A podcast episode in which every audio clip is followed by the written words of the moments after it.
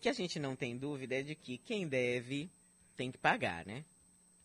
E quem deve algo que é coletivo, aí pior ainda, porque pode prejudicar a coletividade. Outro dia a gente chegou a comentar aqui que houve um aumento de 79% no número de ações na justiça movidas por falta de pagamento de condomínios.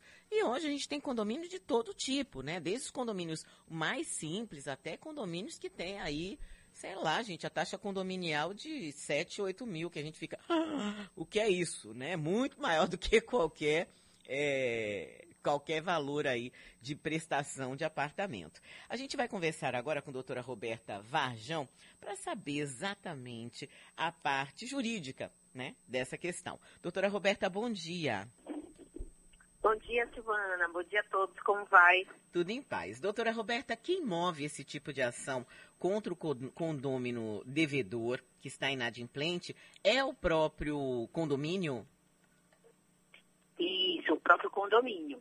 Que, na verdade, é uma obrigação do síndico, né? Hum. Do condomínio, ajuizar essa ação em face do condomínio inadimplente né? Esse prazo, na verdade, ele tem condomínios que eles aguardam de 15 a 30 dias, 60 a 90, até perceber que para que não, que não deixe que chegue a um montante vultuoso, para que isso atrapalhe, inclusive, aos, as tarefas diárias do condomínio, na verdade, uhum. porque o que, o que é a taxa condominial, se não o rateio das despesas essenciais para a sobrevivência do condomínio. Uhum. Agora, agora, antes de entrar com essa ação, que tipo de medida um síndico pode tomar? Porque durante muito tempo, doutora Roberta, é, se afixava no elevador, né? É, apartamentos é, com dívida de condomínio. E aí se colocava, se elencava os números e os valores ou os meses em atraso. Isso ainda pode ser feito?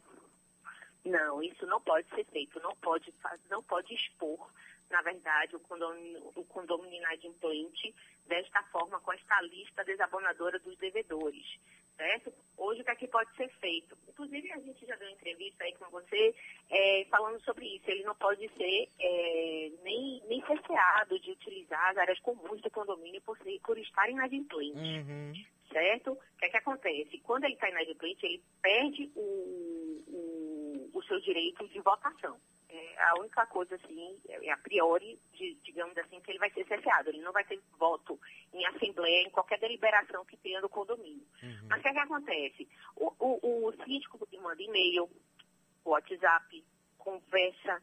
O próprio condomínio pode procurar a administração do condomínio para tentar, é, tentar negociar. Eu uhum. acho que o que deve permanecer agora e pairar é o bom senso né, Silvana? A gente sabe que a gente está passando por uma crise econômica, política, uhum. social, nível de desemprego altíssimo, então a gente tem que tentar negociar. Ah, não estamos falando daquele devedor mais que aproveitou né, a pandemia para dizer que está na dificuldade, mas aquela pessoa que realmente está passando dificuldade em razão da pandemia vai sentar, vai conversar, com, com, com, com, o síndico, né, o administrador, e tentar solucionar. Vamos parcelar isso, como é que eu posso? Ó, oh, esse mês eu não posso, mas mês que vem eu posso pagar as duas. Entendeu? Tentar negociar mesmo administrativamente antes que isso chegue ao judiciário. Uhum. Agora, caso não seja possível a negociação, aí que tipo de ação é feita pelo condomínio, doutora? Então, o condomínio ajuiza a ação de cobrança, né?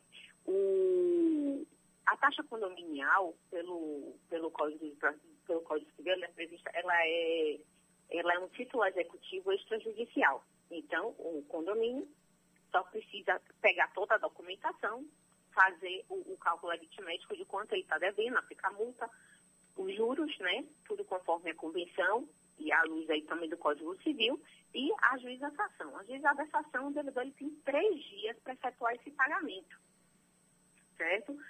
Sendo que, e além disso, ainda tem honorários é, que o juiz pode estabelecer até 10%, e caso ele pague antes, esse, esses honorários eles podem cair pela metade. Sendo que vale ressaltar que esse é um dos casos daquela, da exceção da lei de empenhorabilidade, da empenhorabilidade dos, da, dos bens de família, da lei uhum. 8.090, porque caso ele deixe de pagar, de arcar com as taxas condominiais, o bem pode chegar a vir a é, ser aleiloado, né? Olha. Ser aleiloado para para pagar essas taxas aí. Uhum. Então é preciso estar atento a isso, né? Porque muitas vezes a pessoa se torna até um devedor quanto mais o condomínio e diz, ah, essa é uma taxa que não, não vai acontecer nada, é, eu não vou ficar sem luz, eu não vou ficar sem gás. Isso não pode ser cortado, né? Se for um, um gás encanado, pode, doutora? Se for o gás do prédio? Não, se for embutido no condomínio, em tese não pode, né? Agora, se for aquele que você paga separado, aqui uhum. mesmo no condomínio não é separado, eu pago a parte. Uhum. Então, é da mesma forma que se você não paga a luz, eles vêm aqui e vão cancelar. Da mesma se você deixar ficar inadimplente, se for separado, aí a própria concessionária, né, de uhum. fornecedora de gás, ele pode vir. Agora, se tiver embutido na taxa, eles não podem, é, não podem é, cortar o gás, não, de inadimplente. Tá certo, tá aí. As orientações da doutora Roberta Varjão, ela que é advogada, para você que está vivenciando aí alguma dificuldade no pagamento das taxas condominiais. Doutora, muito obrigada, viu? Um bom dia para a senhora. Obrigada a você, Silvana. Bom dia, bom dia a todos. Bom tchau, dia. Tchau.